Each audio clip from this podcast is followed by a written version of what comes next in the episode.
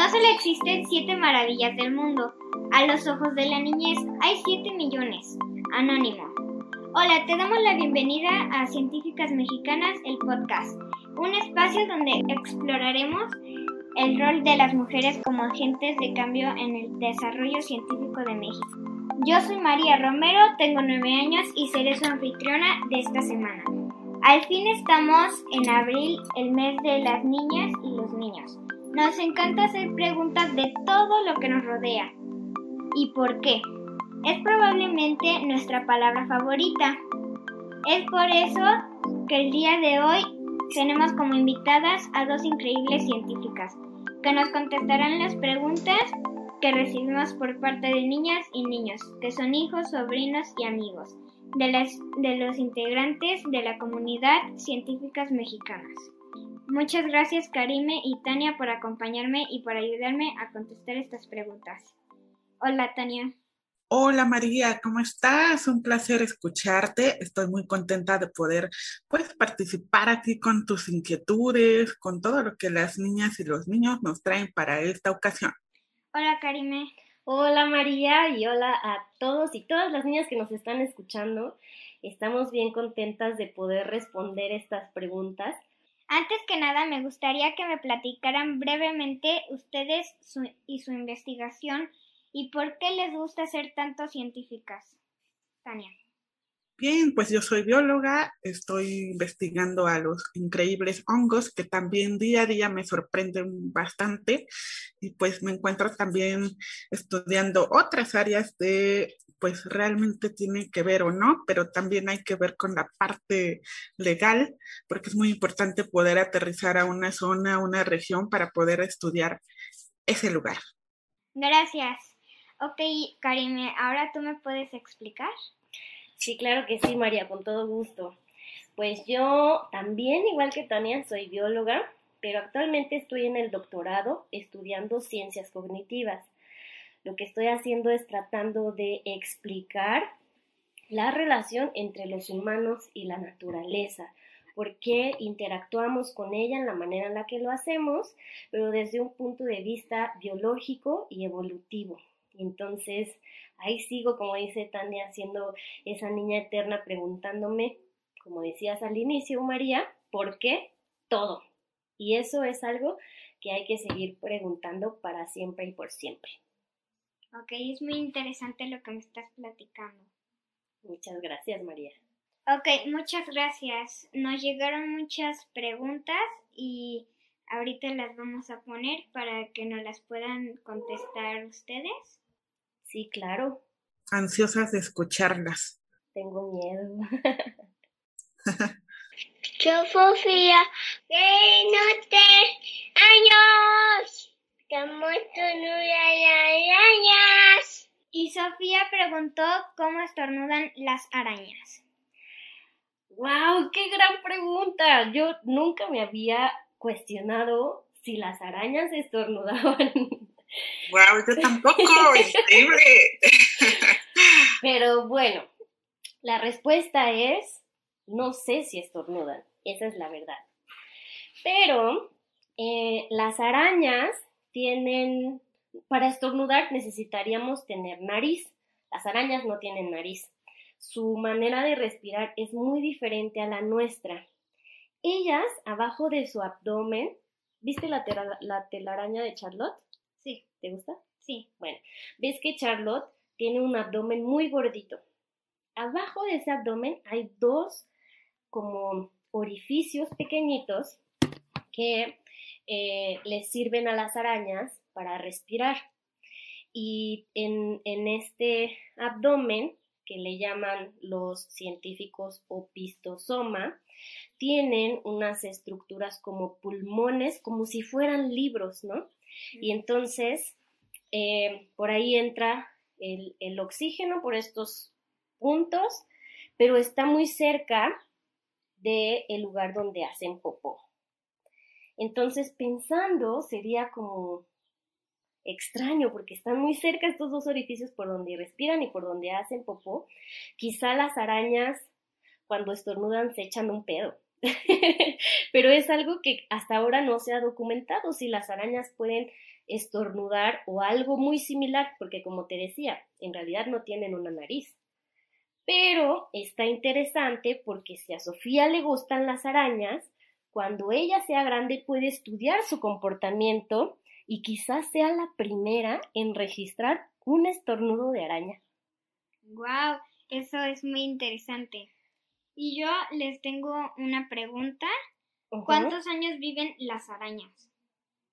Depende del tipo de araña. Esta es una pregunta que nos hacen burla los biólogos que siempre contestamos así. Oh, sí. Pero depende de las especies, ¿no? Y de las condiciones, ¿no? Por ejemplo, las tarántulas, que eh, son unos arácnidos más grandes, pueden vivir hasta 10 o 15 años, pero en cautiverio.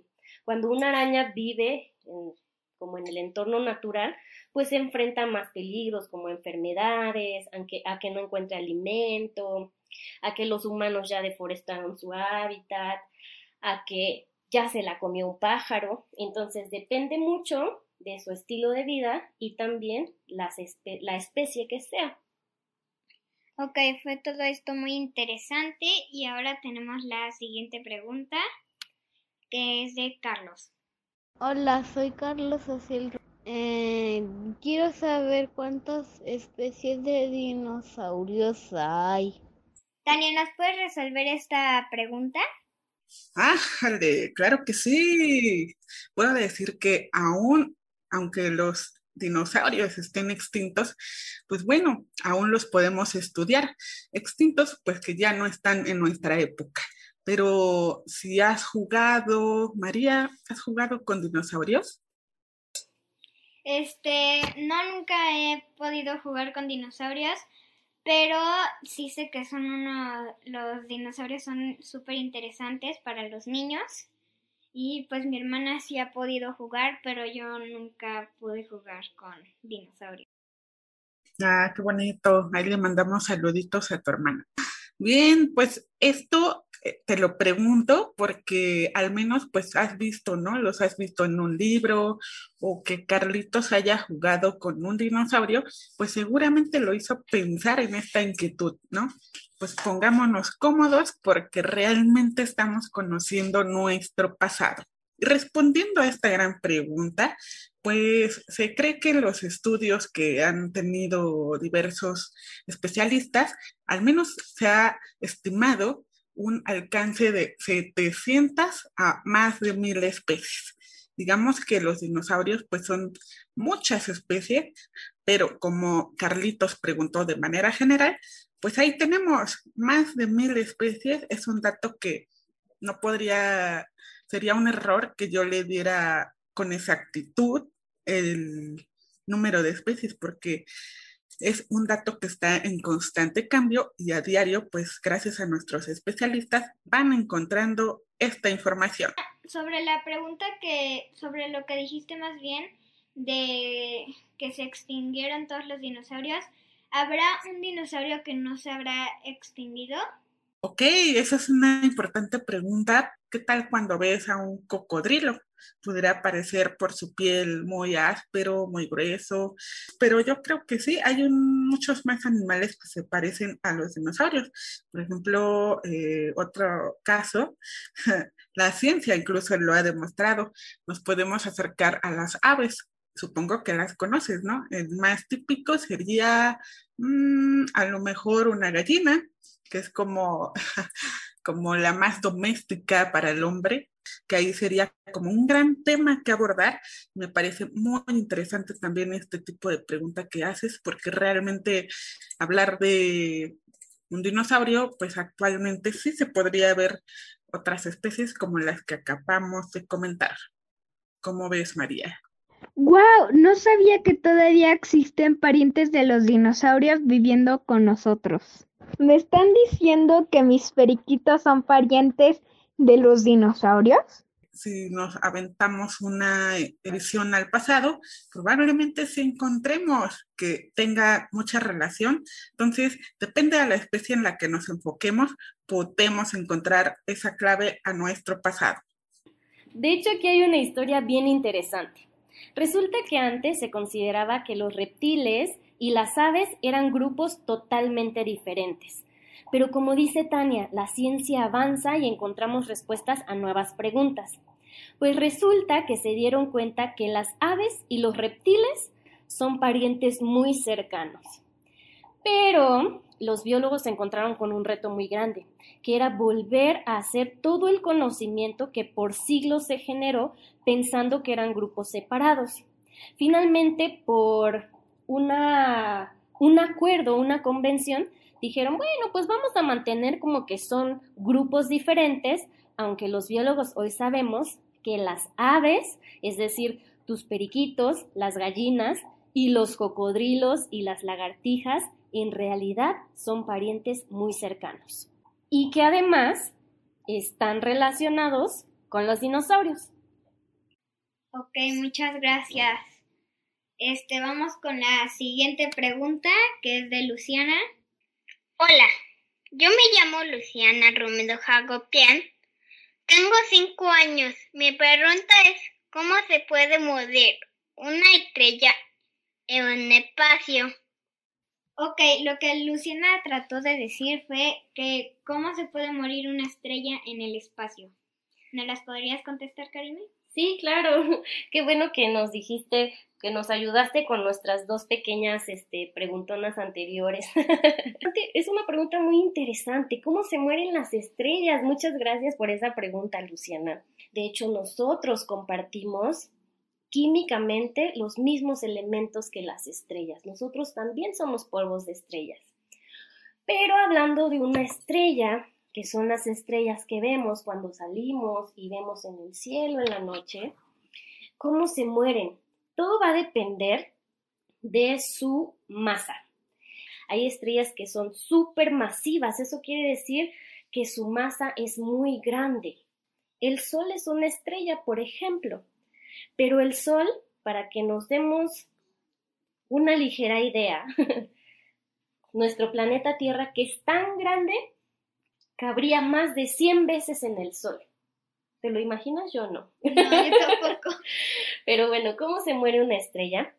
Pues dependiendo su masa, puede em, empezar a hincharse. Haz de cuenta que empiezan a crecer las estrellas y llega un punto en el que sus capas se empiezan a caer como cuando pelamos una mandarina.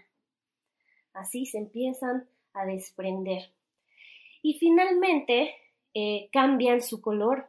A lo mejor se vuelven, como le llaman los, eh, eh, los científicos, una estrella enana blanca, cambia su color. Si tú has puesto muy bien atención, te has fijado que hay algunas estrellas que se ven casi azules, Sí. y otras que se ven como rojas, ¿no? ¿De qué otro color has visto? He visto rojas, blancas, amarillas, azules y de muchos colores. Eso quizá depende de la edad que tienen las estrellas. Entonces, cuando estas estrellas, te digo, se hinchan y sus capas se caen, cambian su color, pero además, eh, además de cambiar su color, se transforman en nebulosas, por ejemplo, que son otra forma, o empiezan a perder su brillo y dejan de brillar. A lo largo de muchos, muchos, muchos, muchísimos años, se apagan.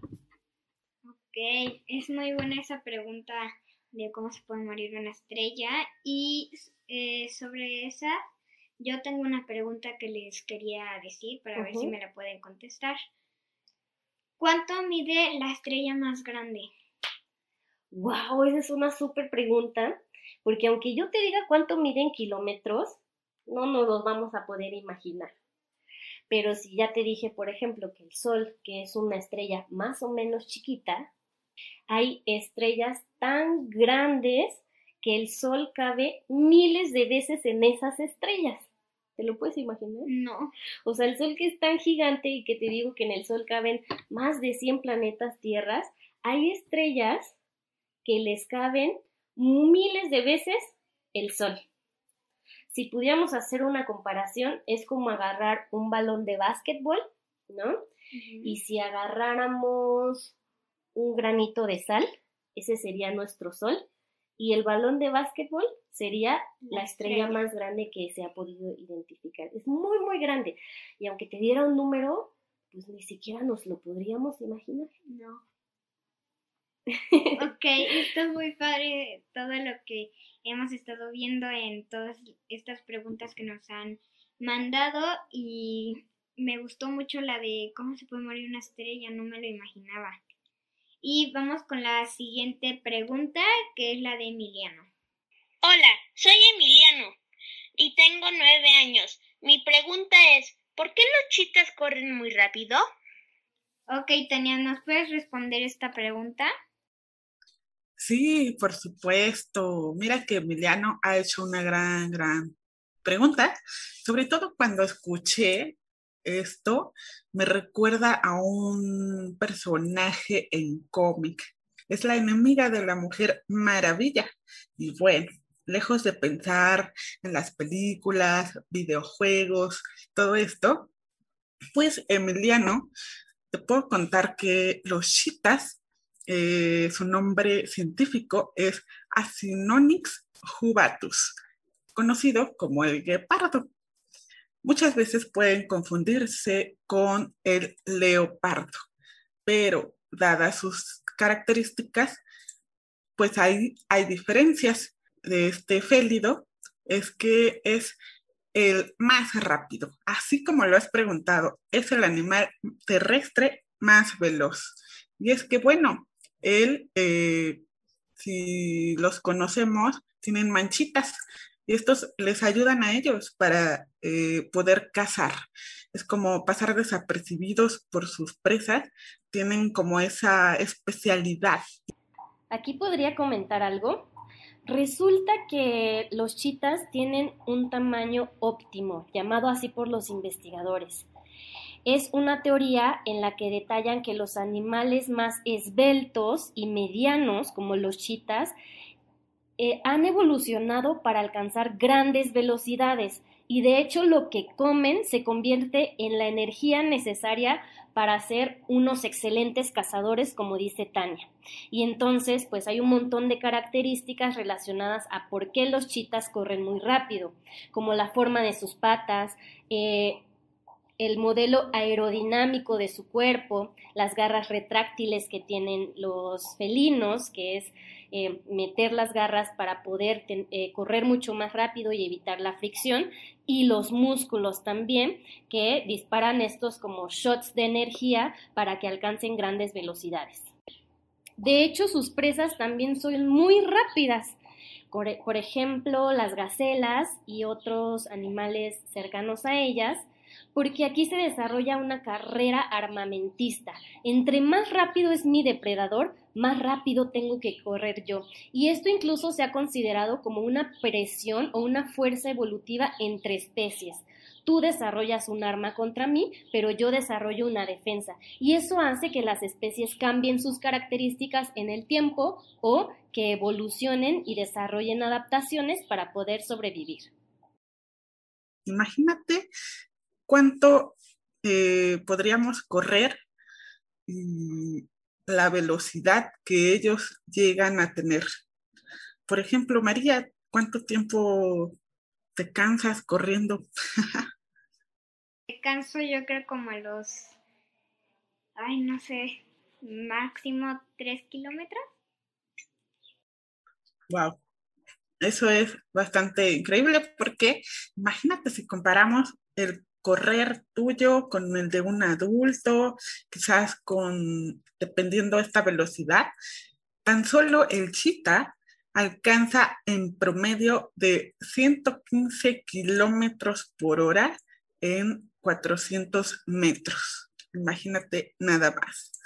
Y esto pues es increíble porque llega a ser que al ser especialistas en cazar, ellos pues son carnívoros, tienen bastante fuerza y son muy ágiles.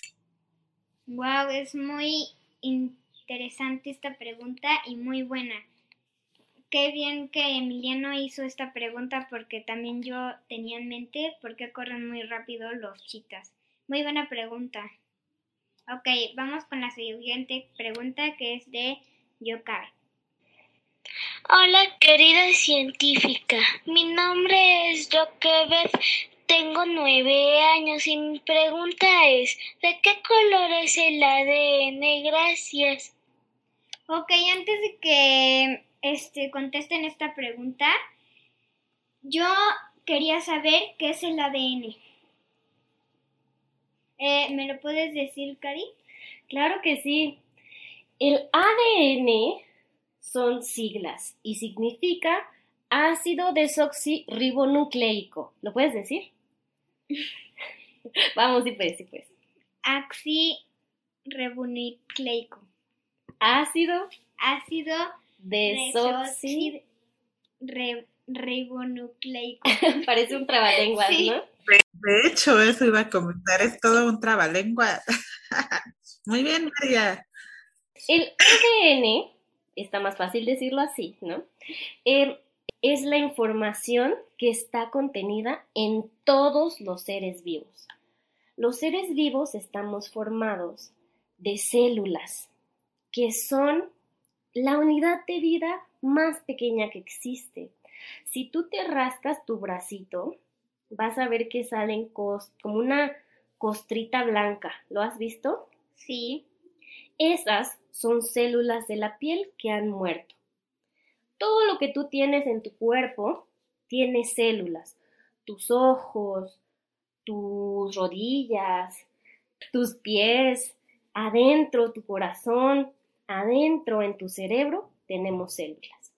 Y el ADN es la información, es un mensaje, es un código que contiene todo lo que es María. Si hoy agarro y te quito una célula de el dedo meñique y la pongo en un microscopio y extraigo el material genético, puedo ver el código que dice que quién es María y cómo es. Es un código a nivel químico. Wow. Eso es el ADN. Y nosotros somos la expresión de ese material genético. Es muy padre saber todas las cosas que nos están diciendo aquí, las preguntas. Y este todo es muy, muy interesante, todas sus preguntas. Y bueno, muchas gracias María. Entonces, ¿sí queda más o menos claro qué es el ADN? Sí, ya me quedó muy claro. Bueno, espero que, que sí. ¿no? Hay maneras en las que los científicos toman células, por ejemplo, de una cebolla, que son células grandes que se pueden ver en un microscopio, porque además hay células de diferentes tamaños. Las células de nuestro estómago, por ejemplo, son muy diferentes a las células en nuestro cerebro, incluso cambian de forma. Entonces, los científicos extraen este código para saber la información de los seres vivos. Y entonces, cuando se extrae el ADN, para que lo podamos ver, se tiene que pintar con técnicas en un laboratorio, porque sucede que el ADN en realidad, em, no- nuestro ojo capta ciertos colores y ciertas intensidades de estos colores. No sé si has escuchado que hay animales que ven colores que nosotros no. Sí. Por ejemplo, las abejas.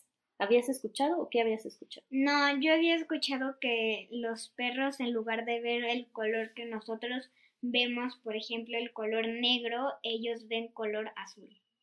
Exacto. Hay diferentes maneras, diferentes longitudes de onda, le llaman los físicos, en la que nuestros ojos captan colores. Hay colores que no podemos ver, por ejemplo, las abejas sí pueden ver los rayos ultravioleta, que son los rayos del sol. Nosotros no los vemos, solo vemos, No. si ya nos pegó mucho el sol, pues nos pondremos tostaditos, ¿no? Pero Sí. no vemos esos rayos. Algunos insectos, como las abejas, sí. Y el ADN tiene ciertos eh, longitudes de onda que nuestro ojo no es capaz de percibir. Si yo ahorita agarrara una célula, te decía, de tu dedo meñique y te sacara el ADN, no lo podríamos ver. Tenemos que pintarlo de colores usualmente verdes o azules para decir, ah, pues mira, aquí está el ADN de María, ¿no? De una de tus células. Pero en realidad el, el color del ADN, pues no lo conocemos porque no somos capaces, nuestro ojo no es capaz de detectar esas longitudes de onda del ADN. Ok, y otra pregunta que yo tengo. Em, ¿Por qué siempre el ADN se tiene que pintar de esos colores? No necesariamente hay diferentes técnicas y no solamente lo puedes hacer como una hebra. Eso me acordé porque es una práctica que quizá hagas en la secundaria, que sacan ADN de una cebolla y entonces lo puedes ver porque además también hay tamaños. Cada célula tiene un número de ADN que se empaqueta y ese ADN empaquetado se llama cromosomas. Los humanos tenemos 23 pares de cromosomas, ¿no? Y por ejemplo, yo puedo agarrar una célula tuya y ver esos paquetes que son cromosomas, que finalmente es el ADN súper empaquetado y podemos pintarlos de colores y ver tus cromosomas o como te decía, sacar la hebra y pintarla. No necesariamente es de esos colores, también depende del equipo, de los microscopios y de las técnicas. Entonces, los puede uno pintar. Hay incluso algunos artistas que trabajan con científicos que precisamente se dedican a sacar arte de las cosas que podemos ver pintadas o teñidas en un microscopio. ¡Wow! ¡Qué padre! Gracias, Yocabet, por hacer esta pregunta, porque ahora ya aprendí muchísimas más cosas. Ahora vamos con la otra pregunta de Mauricio. Mm, hola, soy Mauricio, tengo nueve años y quisiera preguntar, para preguntarles cuántas especies de tiburón martillo hay. Ok, ah. Tania, ¿puedes este, eh, contestarnos esta pregunta? Mauricio, muchas gracias por esta pregunta. Pues podemos decir que eh, los tiburones martillo, ellos habitan en los mares, obviamente, pero en algo en un clima de bastante cálido y pues llegan a estar a 200 metros más o menos de profundidad. Entonces, el gran tiburón martillo se podría considerar como el más grande o esfirna. Este es la, el nombre, digamos, del género de la especie. Tienen cabeza en forma de T. Imagínense, ese es como el rasgo, mm, digamos, que pudiéramos identificar de la, de la manera más, eh, identificarlos como una especie verdaderamente fácil de reconocer en el mar. Y ellos pueden crecer hasta los 6 metros de longitud y pesar hasta 450 kilos. Aunque bueno, estas características tan especializadas de estos tiburón martillo, pues tienen también sus formas de caza, de sobrevivir en el mar, de pues eh, incluso de que la, en México al menos tres de sus especies se busca eh, conservarlas y que bueno, porque están en peligro de extinción. Así que bueno, gracias a los estudios, pruebas científicas, hemos entonces de responderle a Mauricio que son nueve especies de tiburón martillo. Muchas gracias. Ok, Tania, yo tengo este, una pregunta. ¿También los tiburones son también peces? Pues sí, pero se puede entender que el tamaño puede variar. En este caso, los tiburones, pues eh, en el caso del martillo, tienden a tener 6 metros. Pero ¿qué tal hablar de un pez globo, por ejemplo? A lo mejor tiene otras características y sin embargo, pues se puede decir que también son peces. La única diferencia es que los tiburones son peces cartilaginosos, algo como tocarte tu orejita o la naricita. Notarás un movimiento muy flexible, mientras que los peces de estructura ósea están formados por huesitos como tú y como yo, como el que mencioné, el pez globo, esos que cuando se asustan o se sienten amenazados por depredadores se inflan de allí su nombre. Pero aguas, porque es uno de esos animales más venenosos del mundo. Recuerda que en la vida marina es enorme, o bien como la definimos, biodiversa. Ok, muchas gracias, Tania. Eh, a, mí me gustaría comentar un poquito sobre esta pregunta. Ah, no todo lo que está en el mar son peces. Por ejemplo, los delfines son mamíferos, son más cercanos a nosotros que a los tiburones que son peces. Entonces, em, no todo lo que está en el mar, como dijo Tania, necesariamente son peces. Los tiburones sí, pero ballenas y delfines y otras cosas son, forman parte de otros grupos. Ok, entonces vamos por la otra pregunta de María. Hola, buenos días. Me llamo María Fernando, tengo 10 años de edad. Mis preguntas son las siguientes.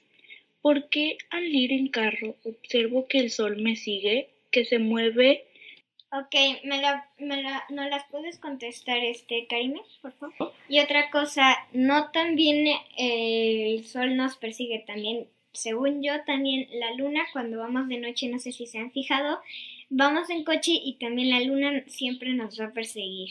Qué buena pregunta. Para entenderla, María, te voy a invitar a que cerremos los ojos y nos vayamos a la playa.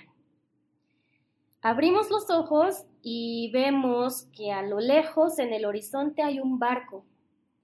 Percibimos que es un barco porque alcanzamos a ver su asta, pero es un punto que parece que ni se mueve. Está bien lejos. Nos quedamos un rato ahí disfrutando del sol con un coco y de pronto ese punto se empieza a ver más grande. En realidad no hemos percibido que se mueve, sino que cambia su tamaño ese punto pequeño empieza a hacerse más grande. Finalmente pasa un rato y podemos ver que el barco se acercó mucho y vemos cada uno de sus detalles y finalmente percibimos ese movimiento, hacia dónde va el barco, cuáles son sus colores, si salpica o no agua.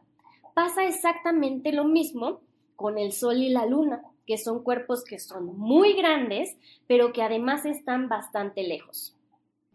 Entonces, más bien, el hecho de que pensemos que el Sol y la Luna nos persiguen es una ilusión óptica.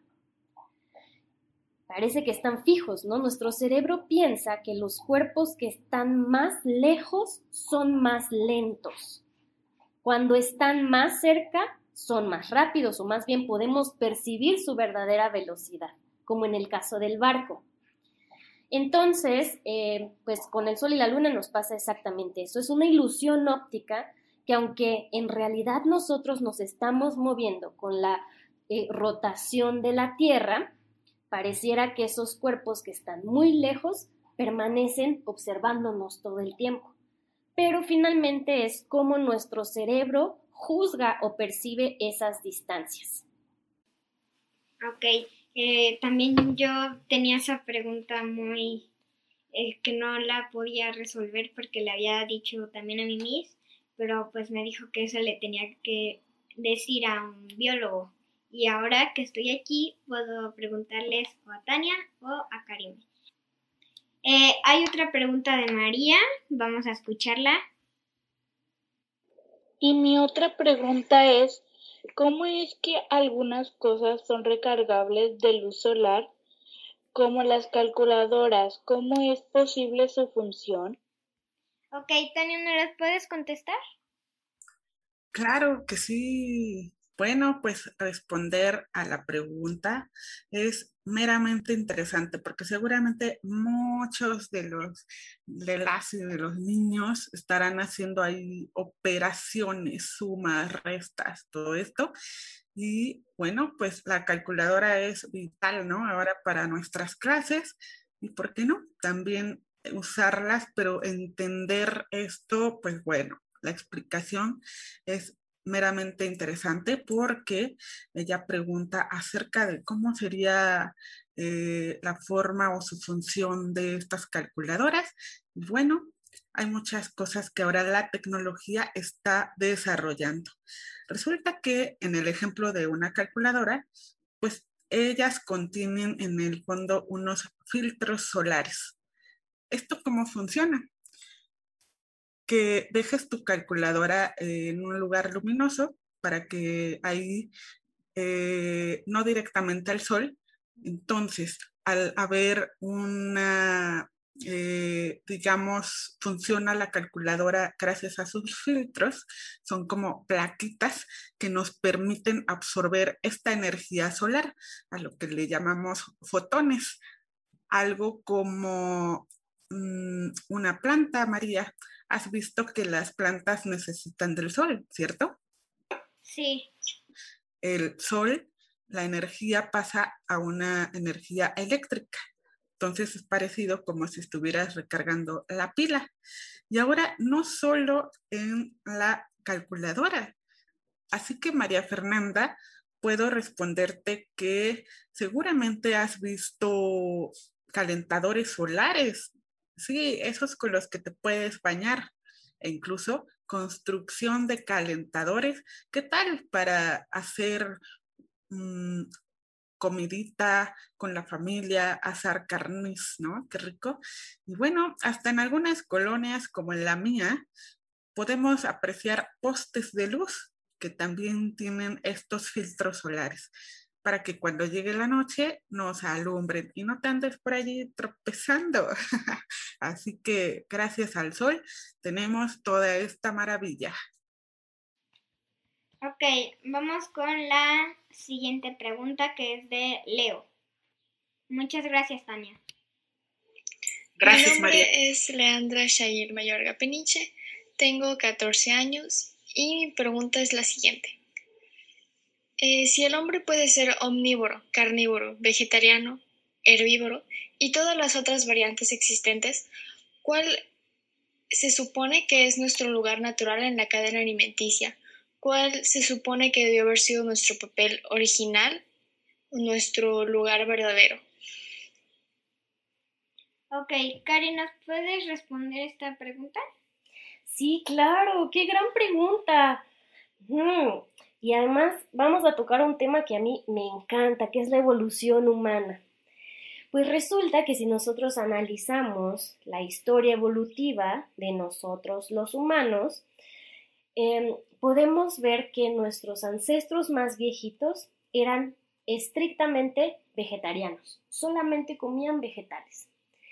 Pero las especies en este planeta no son estáticas, ellas cambian durante los periodos de tiempo, responden o se extinguen, ¿no? O cambias y sobrevives o te extingues. Muchos de nuestros ancestros pues se extinguieron pero se transformaron también algunos otros en otras especies. Un punto muy importante en la evolución humana es el descubrimiento del fuego. Y eso le permitió a, a nuestros ancestros ampliar precisamente su menú de comida, ¿no?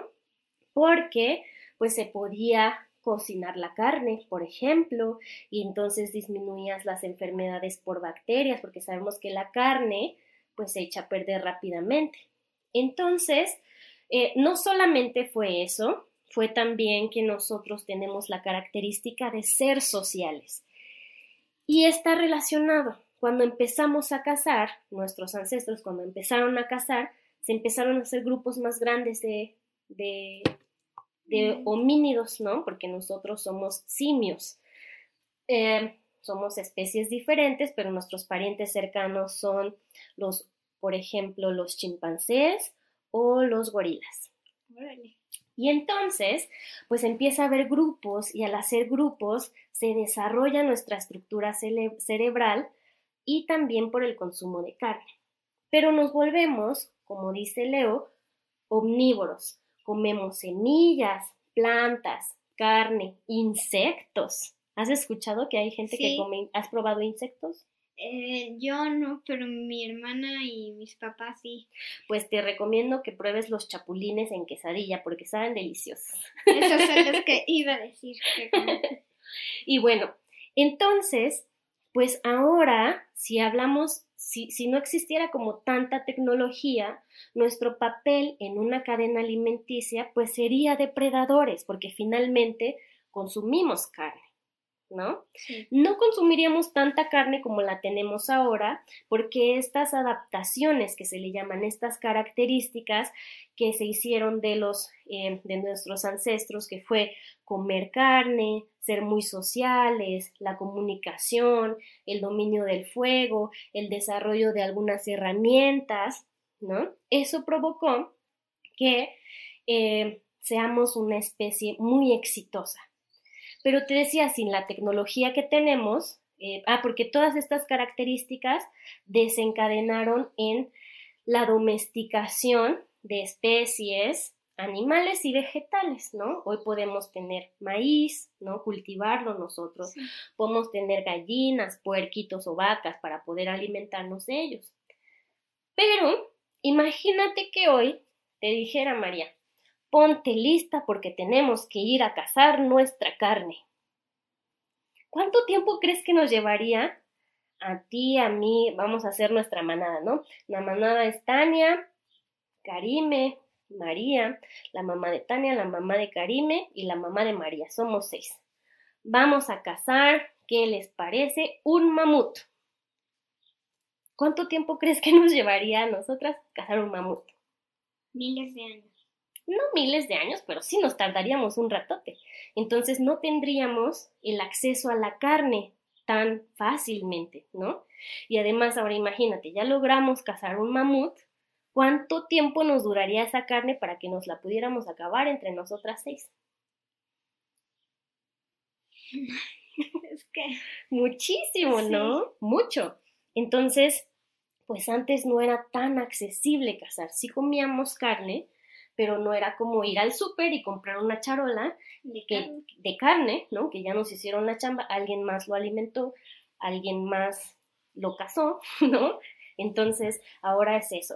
Nosotros somos omnívoros y nuestro lugar en la cadena alimenticia es como la de un depredador, porque finalmente consumimos carne. Si fuera, hay diferentes maneras de verlo. Hay científicos que sugieren que los humanos, tenemos que ver a los humanos todavía dentro de los ecosistemas, aunque los hayamos transformado, ¿no? O hay humanos que dicen, no, hay que ver a la naturaleza independientemente de los humanos. En el caso de la pregunta de Leo, pues está, ¿cuál sería nuestro lugar? Seríamos depredadores, pero somos omnívoros. Por ejemplo, los tlacuaches también son omnívoros, también comen carne, cazan a lo mejor pequeñas crías de pajaritos o cosas así, comen huevos, comen semillas, comen frutas, ¿no? Entonces hay otros organismos que también son omnívoros, pero al final en la cadena alimenticia se ubican en los estratos altos, pues porque dependen de todos los demás. En la base de las cadenas alimenticias podemos tener a las plantas, ¿no? Nosotros también consumimos plantas, pero también consumimos carne o insectos, como te decía. Wow. Todo esto es muy interesante. Sí, podríamos hablar de esto, pero mucho, mucho, mucho tiempo.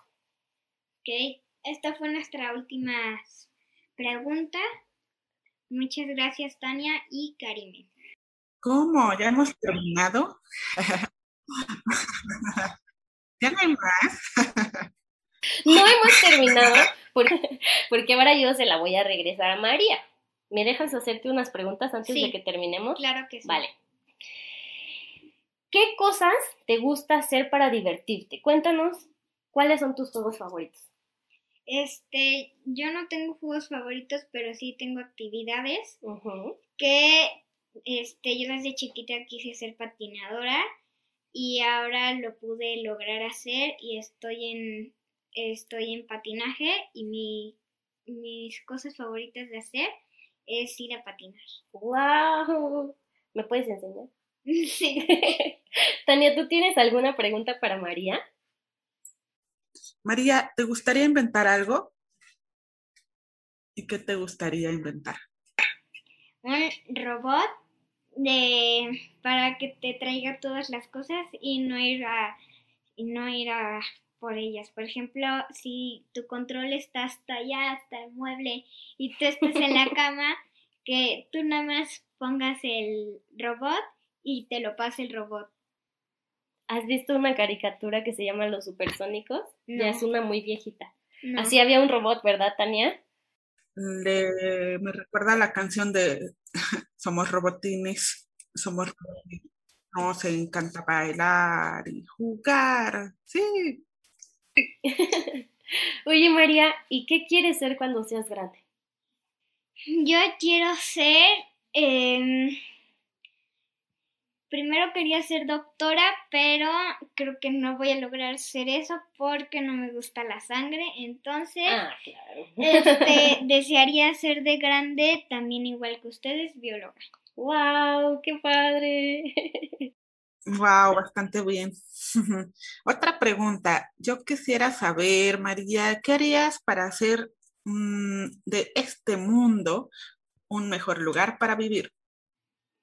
Que todos este, pongamos de nuestra parte, eh, tener todos los parques limpios, las calles limpias, los perros de la calle que tengan comida y así tuviera un lugar mejor y más limpio. Ah, qué bonito. Ah, qué bonito. Oye, María, y aprovechando que ya nos dijiste que quieres ser bióloga, que te vamos a estar observando de bien cerquita para que lo logres, ¿cuáles crees que son las mejores cosas de la naturaleza? Las mejores cosas de la naturaleza, las plantas. ¿Por qué? Porque las plantas dan vida. Wow, serías una gran botánica, entonces botánicos son los que se dedican al estudio de las plantas no de las botanas. bueno, pues muchas gracias por respondernos estas preguntas, María. Gracias a ustedes por invitarme. Muchísimas gracias, Karime y Tania, por contestar las preguntas que recibimos. Hoy aprendí muchísimas cosas nuevas y muchas gracias, Tania. No, hombre, pues un placer, María. Esperamos haber contribuido eh, que hayamos conocido. Yo también me sorprendí que las y los niños nos hayan compartido todas estas preguntas y me parece que vamos a generar mucho conocimiento si seguimos avanzando en la ciencia, que es nuestro compromiso para Karime y para tu servidora Tania. Ok, muchas gracias a ti también, Karime. No, gracias a ti, María, por las preguntas que nos hiciste, por las preguntas también que nos hicieron todos nuestros invitados sorpresa. La verdad es que muchas de las preguntas, hablábamos Tania y yo, ni siquiera nos las habíamos hecho antes, entonces lo bonito de la ciencia es que siempre podemos aprender más y no solamente tú aprendiste mucho, nosotras también aprendimos un montón y agradecemos mucho y queremos que este planeta también sea mucho más equitativo para la niñez. Ok, te recordamos que nos sigan en, en redes sociales, Instagram y Twitter.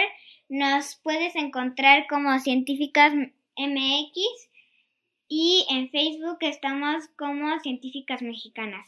Si tú también eres científica mexicana, te invitamos a unirte a nuestro grupo privado en Facebook para que, para que estés enterada de todas las iniciativas que están llenando a cabo. Te dejamos todos los links en, en las notas del programa.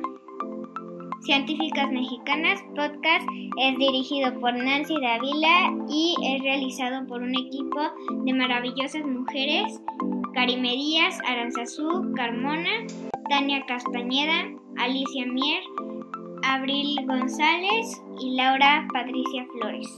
Te esperamos en el próximo capítulo donde hablaremos sobre la relación entre la maternidad y una carrera científica. Gracias por darte este espacio con nosotras. Nos escuchamos en el próximo programa.